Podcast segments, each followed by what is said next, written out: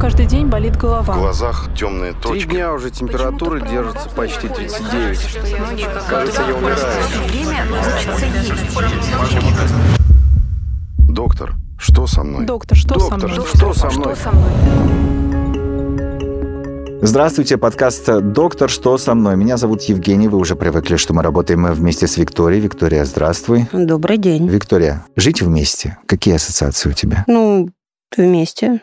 Значит, э, как-то, не знаю, принимать человека, который рядом с тобой А как относиться? По-разному, да? по-разному. По-разному. Ну, Наверное, главное, любить, наверное, прежде всего. Ну, вообще жить вместе. Вообще многие люди мечтают э, жить вместе, не? Или отдельно. Что тоже бывает. Друзья, сегодня мы в гости к себе пригласили человека, который представляет благотворительный фонд «Жить вместе». Это Анна Савик, руководитель социальных э, программ этого фонда. Мы продолжаем рассказывать о благотворительных фондах, которые работают в нашей стране. Анна, здравствуйте. Здравствуйте. Жить вместе. Что это значит? Вот жить вместе значит любить, например, или хватит просто уважать? Что такое жить вместе? Жить вместе это как раз искать э, то, что позволяет жить вместе. Иногда это достаточно того, что просто уважать. Иногда нужно любить. Иногда это про действие вместе. Что-то вместе творить, что-то вместе созидать. Иногда это верить и понимать, что я не один, а есть еще рядом со мной кто-то, кто разделяет такие же ценности, как и я.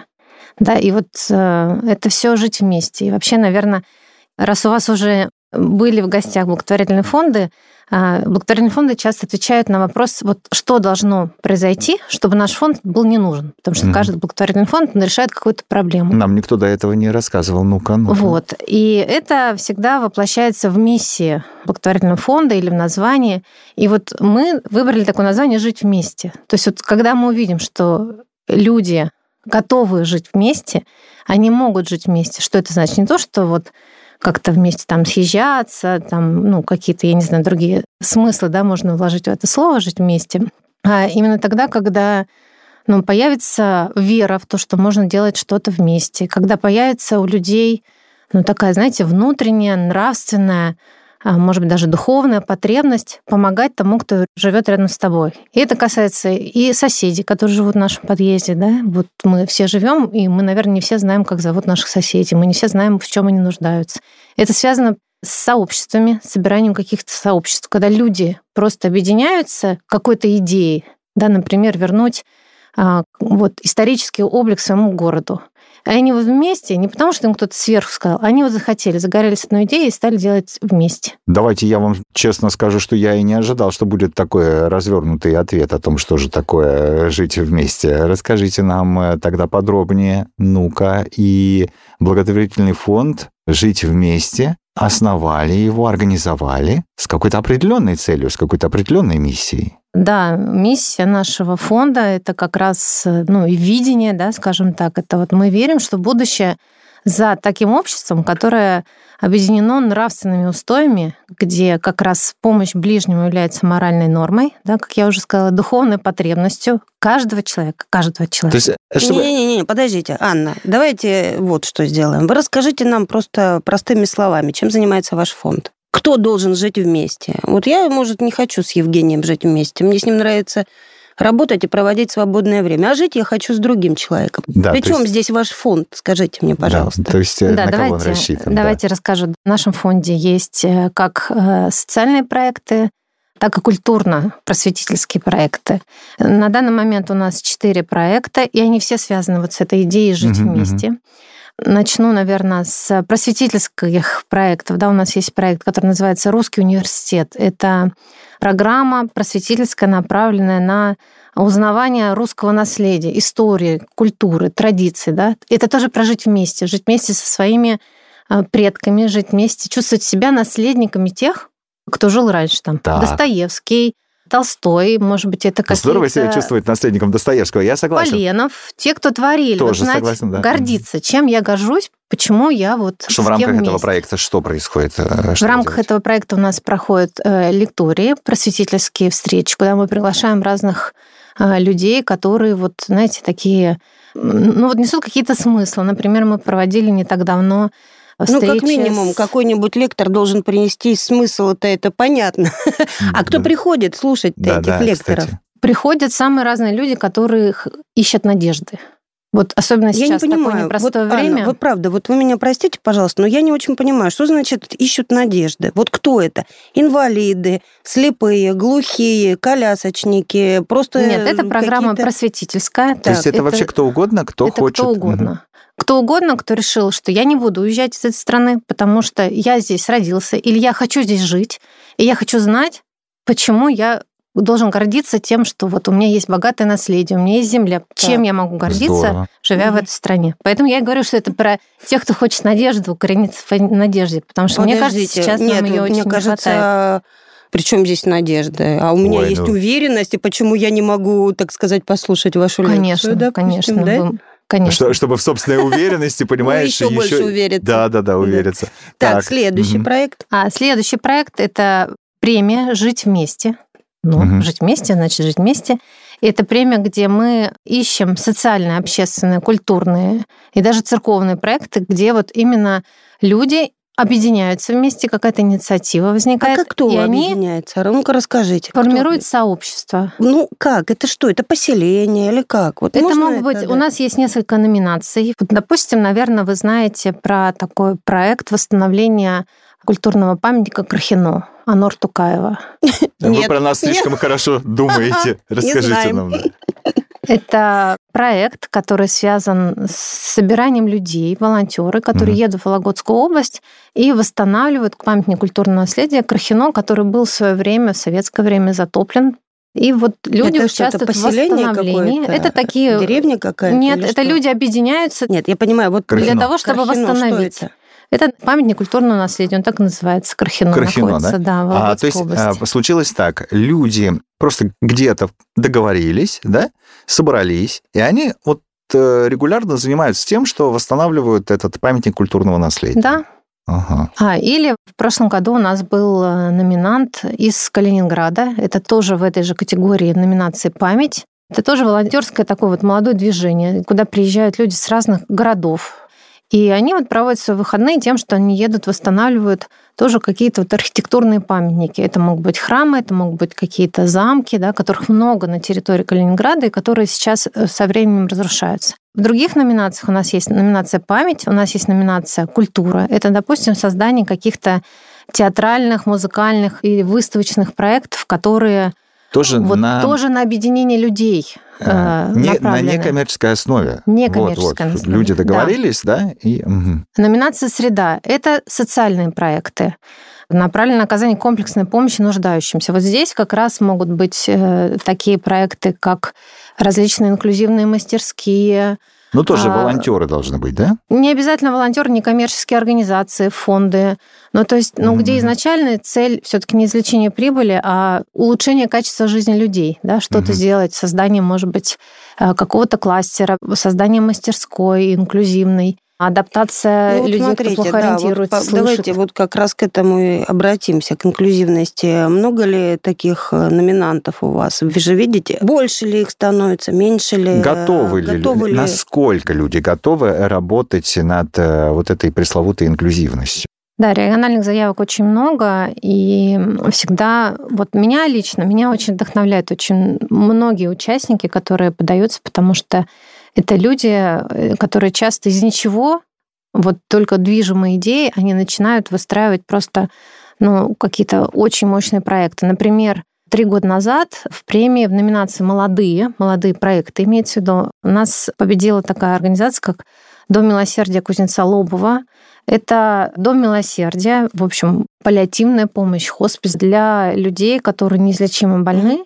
И это просто взяли и основали в селе Ярославской области. И сейчас это очень развитая организация. Сейчас у них открылась патронажная служба выезда на дому. То есть буквально вот за три года они очень-очень быстро набирают какой-то вот темп. Туда многие едут на стажировки, перенимать опыт, потому что, ну, действительно... И это чисто вот, благотворительная организация. Это чисто то есть, благотворительная ага. организация, да, они подают все время заявки на грант. Поэтому это, конечно, здорово видеть, как из инициативных групп, из каких-то идей вот так вот рождаются проекты, которые меняют инфраструктуру региональную, да, где не было паллиативной помощи, появляется паллиативная помощь, где не было патронажа, выезда домой, да, вот особенно в сельской местности, это вообще очень сложный вопрос с медицинским обеспечением. Мне интересно, просто каждый такой поступок, вот, который вы, например, сейчас э, привели, да, каждый такой поступок э, достоин того, чтобы уже проникнуться не надеждой, а уверенностью, понимаешь? Потому что есть люди, которые свое свободное время вот э,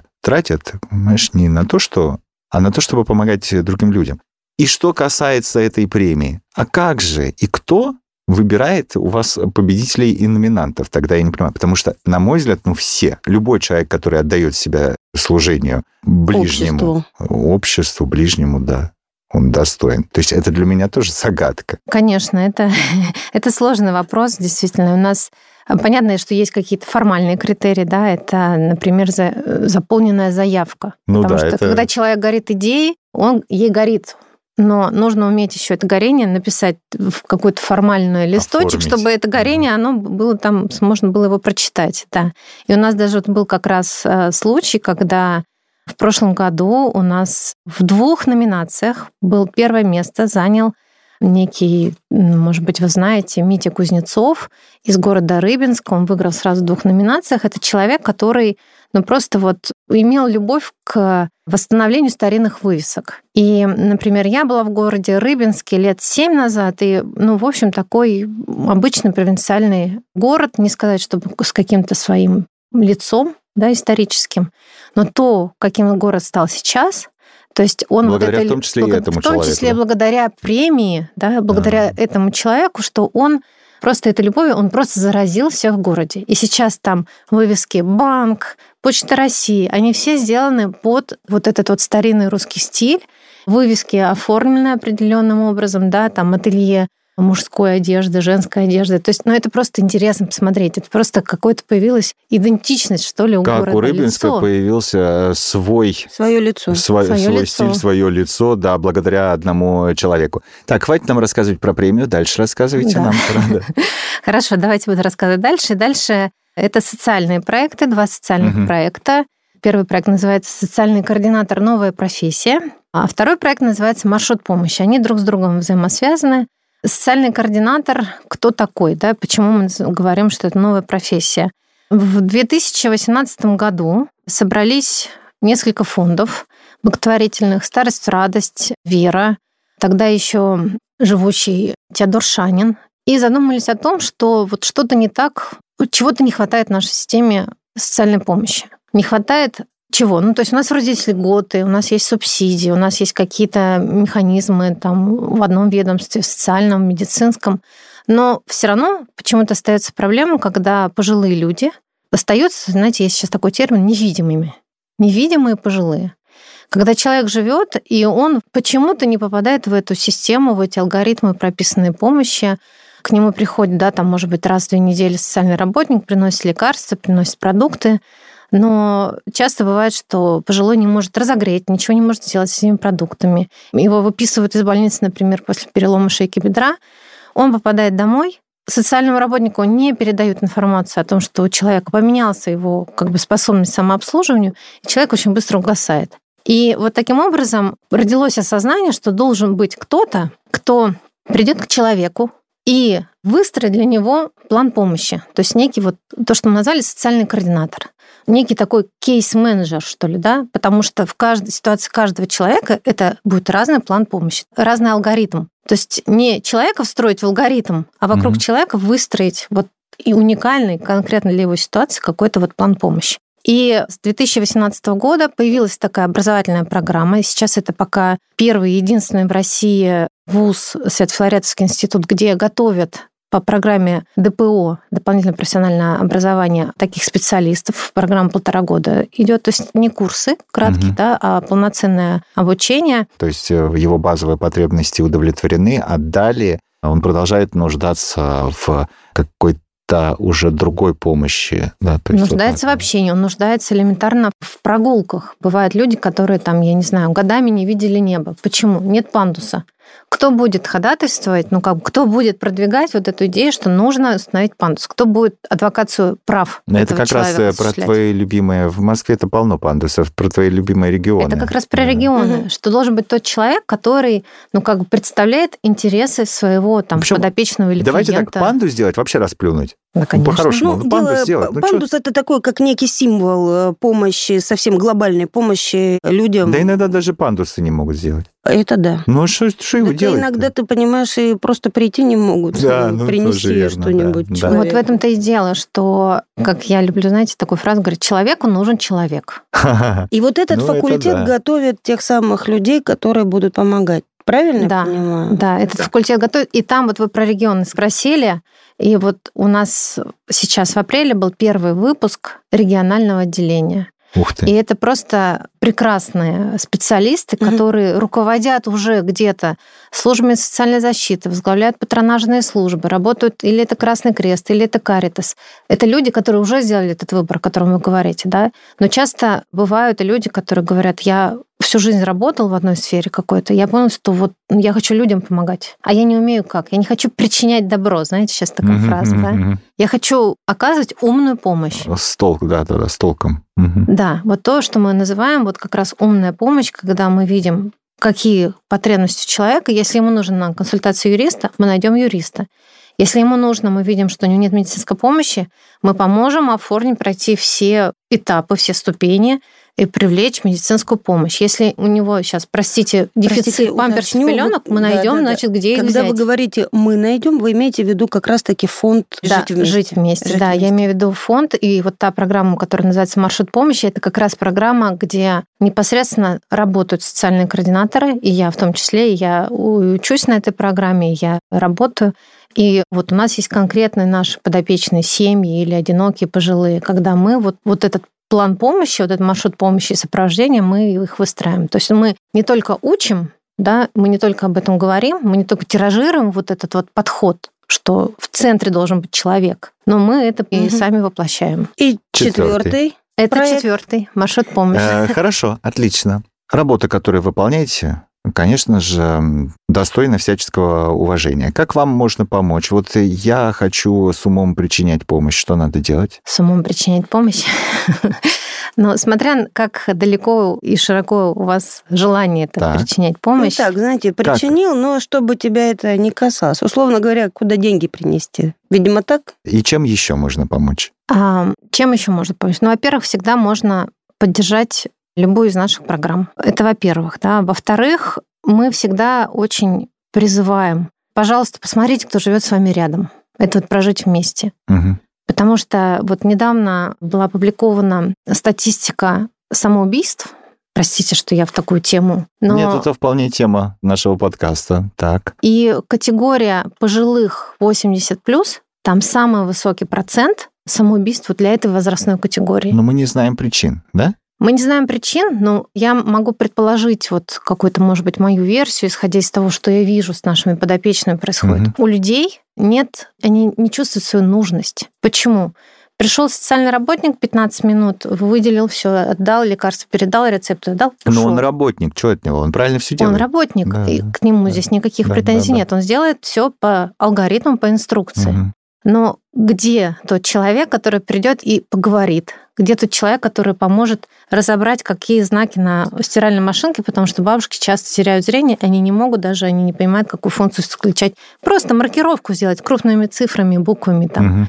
Где тот, кто там, может быть, бабушка мечтает, вот у нас есть Но одна... это вы тоже хотите, получается, сделать, так сказать, человека обязать приходить и приходить Не, общаться? не, Не значит, обязать. не про социальные работники, Э, это про речь волонтеров сейчас. О том, что просто Мгм. каждый человек может познакомиться с кем-то на своей площадке или в подъезде. И увидеть, Мгм. если у него есть пожилой человек рядом, можно позвонить там, я не знаю, в наш фонд у нас есть горячая линия. Можно позвонить еще Мгм. куда-то и сказать, у меня рядом Ну, скажите пожилой мне, человек. э, куда звонить? Да, наша горячая линия маршрут помощи, она бесплатная для звонков. 8 800 550 32 48. Так, звонишь туда и говоришь. Звонишь я хочу туда, и говорите, у меня пожилая мама, она путается, недавно заблудилась, например. Что мне делать? У нее какое-то неадекватное поведение. Я не понимаю, что с ней происходит. Или недавно был случай со мной лично. Я встречаю в метро мужчину, который заблудился, не помню, где он живет, как называется название станции. Куда мне обратиться? Какая гарантия, что если я его отправлю на ту станцию, которую он вспомнил, что это там, где он сейчас живет, а не где он жил 10 лет назад? Угу. Или у меня рядом пожилая бабушка, никто за ней не заботится, у нее где-то там далеко живет сын, поэтому соцработник ей не положен, потому что у нее прописан в квартире родственники, и кажется, что она тут вся. Ой, полно таких. Полно таких, правильно. А она нуждается в помощи. Вот это выявление, вот это неравнодушие, вот, наверное, это то, что нашему фонду вот очень хочется, чтобы появилось в людях. Жить вместе. Вот это и есть прожить вместе. Что мне не все равно, кто рядом со мной, что происходит с человеком. Может быть, я не могу помочь сам. И это очень трезвенно, да, это очень правильно. Мы не можем помочь всем, наши ресурсы ограничены. Но я найду ту службу, тот фонд, того специалиста, который придет и поможет. Я не оставлю человека одного. Но это и есть жить вместе. Да это уже большая часть о помощи. Ну а в завершении давайте, Анна, расскажите мне, ну мне интересно. Ну вот вы, молодая, яркая блондинка, занимаетесь работой в благотворительном фонде. Это очень сложная работа, в том числе и с психологической точки зрения. Что ж вы не пошли бабки зарабатывать в банк, не пошли, я не знаю, по карьерной лестнице фотомодели, а вот так вот э, И даже в работаете. тиктокеры не пошли. Да. Так-то. И в тиктокеры тоже, я так понимаю, не пошли. С тоже вами? не пошла. Что с вами не так, Анна? Что со мной не так? Да. Как это э, случилось? Я не сразу поняла, что со мной что-то не так. Хотя всю жизнь у меня были прекрасные родители, которые всегда помогали соседям, родственникам, близким, дальним, которые, может, только раз в жизни появлялись и уходили. Вот у меня был этот образ помощи, то есть я думаю, что это повлияло на меня. И в какой-то момент я... Нет, я работала, конечно, как и все, как говорят, учись хорошо, поступишь в престижный вуз, найдешь хорошую работу. Я была послушной дочкой, я все так и делала. Я нашла хорошую работу, на руководящей должности работала, но в какой-то момент я поняла, что ну вот если со мной что-то случится и меня не будет, ну, был момент, когда я попала в аварию, я думаю, вот если меня сейчас не стало бы, ничего бы от этого не поменялось. Да, может быть, мои близкие, конечно, они бы грустили, но не, в мире ничего бы от этого не поменялось, потому что я живу так, как будто меня нет. Где вот тот след, который я оставила? Где то, что я, ну, что-то вот созидаю, что-то я привношу в эту жизнь? И вот с этого момента у меня начался какой-то поиск. Я ушла из коммерческой сферы, я поняла, что я хочу помогать людям. Что да, это не то, что можно, не знаю, конвертировать в какие-то, может быть, всегда блага. Но это, знаете, какие-то такие вещи, которые не растворяются со временем. И я даже иногда говорю, вот есть моменты, которые уходят в вечность. Ну, какой-то пережитый взгляд, какой-то вот момент, когда ты разделил с близким, пусть даже какую-то грустную минуту, вместе поплакал. Но это вот то, что делает человека человеком. Я так к этому пришла. И я вот сменила полностью свой курс жизни. Хорошо, что моя семья как-то тоже к этому смогла адаптироваться. Ну вот моя любимая фраза «человеку нужен человек». Просто это как-то вот я чувствую, что это мое призвание. Ну и плюс есть очень много примеров, которые меня вдохновляют, которые вот знаете, была такая мать Мария Скопцова, которая жила в эмиграции в начале 20 века.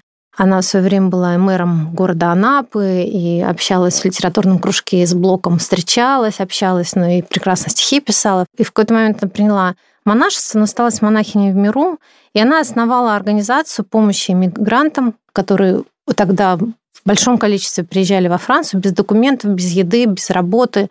Да, и вот она им помогала. И она говорила, что мы не имеем даже подать кусок хлеба человеку, если мы не видим в нем человека с большой буквы.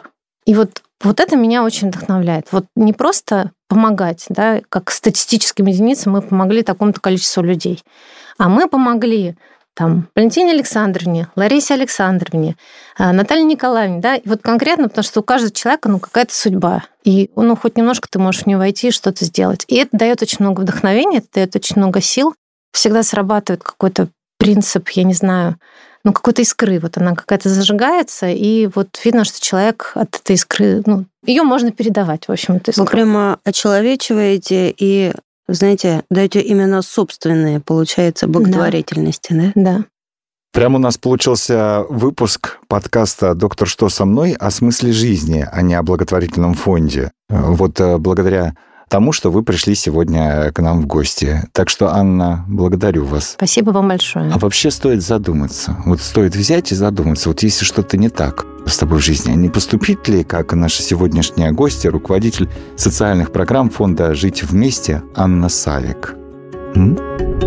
У меня каждый день болит В голова. глазах темные Три точки. дня уже температура держится почти 39. Кажется, я умираю. Доктор, что со мной? Доктор, что со Доктор, мной? что со мной? Что со мной?